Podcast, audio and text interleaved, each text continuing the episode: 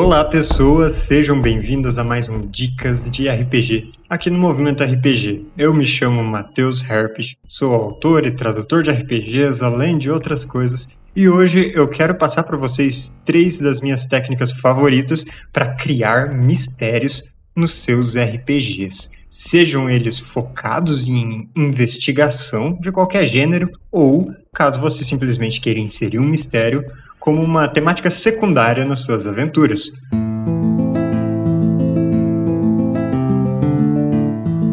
O Dicas de RPG é um oferecimento da Bardos Shop, bardosshop.com.br. Acesse e atualize já o seu guarda-roupa.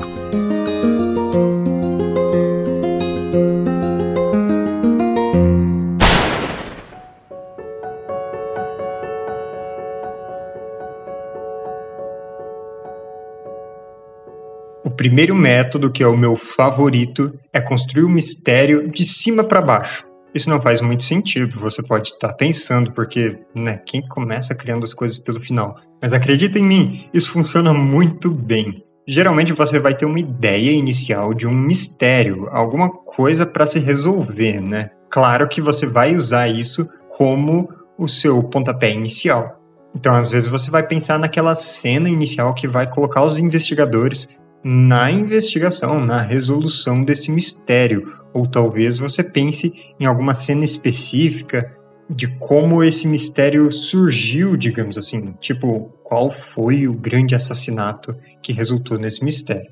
Mas aí você vai pensar na cena final desse mistério. Qual é a solução dele? Qual que é aquela última coisa que os investigadores vão descobrir?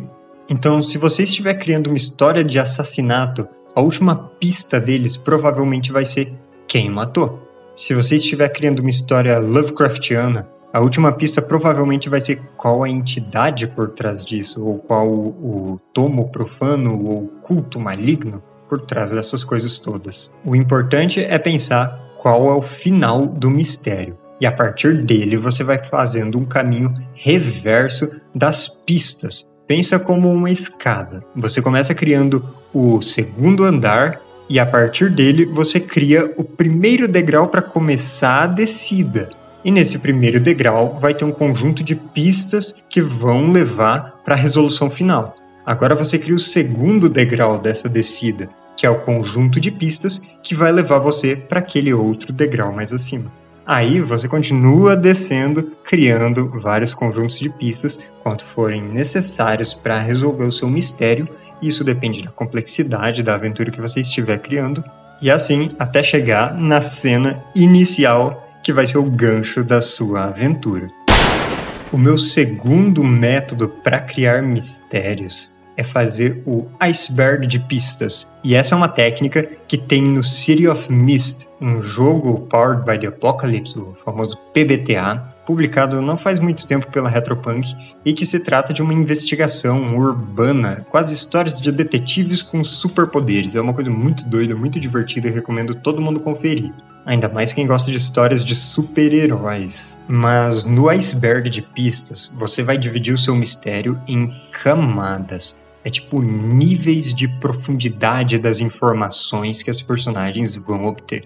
No City of Mist isso faz particularmente sentido porque os conhecimentos, as informações são obstruídas pelas brumas, que é um tipo de fenômeno ou entidade ou ferramenta mágica que ninguém tem certeza de fato do que é e que oculta a utilização de poderes mágicos. Então, quanto mais profundamente oculto pelas brumas algo estiver, ou seja, quanto mais poderosas forem as manifestações dos mitos e poderes no mundo de City of Mist, mais as brumas vão ocultar. E mais profundamente isso vai estar no iceberg do caso. Você possivelmente já viu aquele meme que divide teorias da conspiração ou a lore de algum videogame em várias camadas em um iceberg mesmo. As coisas começam na ponta do iceberg, aquilo que está para fora da água e que todo mundo já sabe. E esse é meio que o gancho do seu caso. Aí conforme você vai indo para camadas mais profundas, você vai tendo informações mais secretas, mais ocultas do público, digamos assim. A primeira camada seria o que está nos registros policiais ou aquilo que seria publicado no jornal, mas acabaram não publicando na página principal. A camada abaixo dessa é aquilo que não entrou no registro policial porque o chefe de polícia mandou o agente de campo, o policial de patrulha, não colocar aquilo no papel. Ou aquilo que alguém mandou para a editora do jornal que não deveria ser publicado. Abaixo disso está somente aquilo que pessoas muito envolvidas com o mistério, testemunhas diretas, sabem.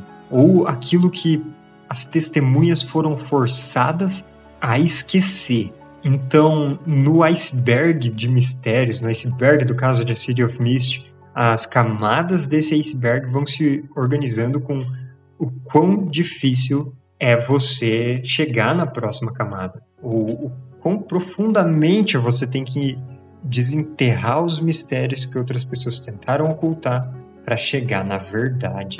E a verdade está lá no fundo. E por fim, o terceiro método para você criar mistérios é aleatoriamente. Tá, se você estranhou criar um mistério de trás para frente, que foi minha primeira dica, criar um mistério aleatoriamente pode parecer absolutamente absurdo. Mas se você for alguém com bastante desenvoltura no improviso das suas sessões de RPG, isso pode funcionar muito bem, porque você não vai improvisar o mistério inteiro, cada etapa de pistas. Você vai improvisar só conforme for necessário. A gente parte do pressuposto de que você tem um gancho para sua história. Pode ser uma ideia que você teve, ou pode ser uma ideia que você usa um gerador, sabe, alguma tabela do seu livro de RPG para criar história, ou que você teve folheando aleatoriamente um bestiário ou uma ficha de NPCs e viu quais ganchos de história tinha nela, ou ainda que você perguntou para o chat GTP o que ele achava que seria uma boa ideia para esse mistério. Mas a partir desse ponto de partida, você vai improvisar os seus jogadores eles vão ter uma ideia de como começar essa investigação e você vai falar sim, claro que você pode usar a habilidade X ou a perícia Y ou o seu recurso Z nessa investigação. E aí isso vai te dar mais ideias de como conduzir o mistério a partir daí. E uma hora vai clicar, uma hora vai cair a ficha e você vai ter uma ideia muito boa para o final desse mistério. E aí é só conduzir os jogadores de acordo com as pistas que eles forem procurando para esse final que você teve essa ideia.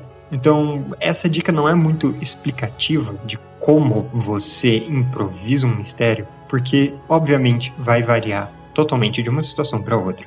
Ela é mais sobre a possibilidade de criar boas histórias, mesmo de mistério, que geralmente parece algo muito bem estruturado, mas usando seu improviso e às vezes até aleatoriedade. Porque o que vai gerar uma boa história é como os jogadores vão interagir com o cenário, o quão desafiador isso vai ser no jogo, o quão empolgante as coisas que acontecerem no jogo serão. E se você usar as ideias que seus jogadores trazem para a mesa, as referências para filmes e livros que você tiver e os recursos que seu sistema de jogo escolhido te proporciona, você vai ter ótimas ferramentas para criar um ótimo mistério de improviso.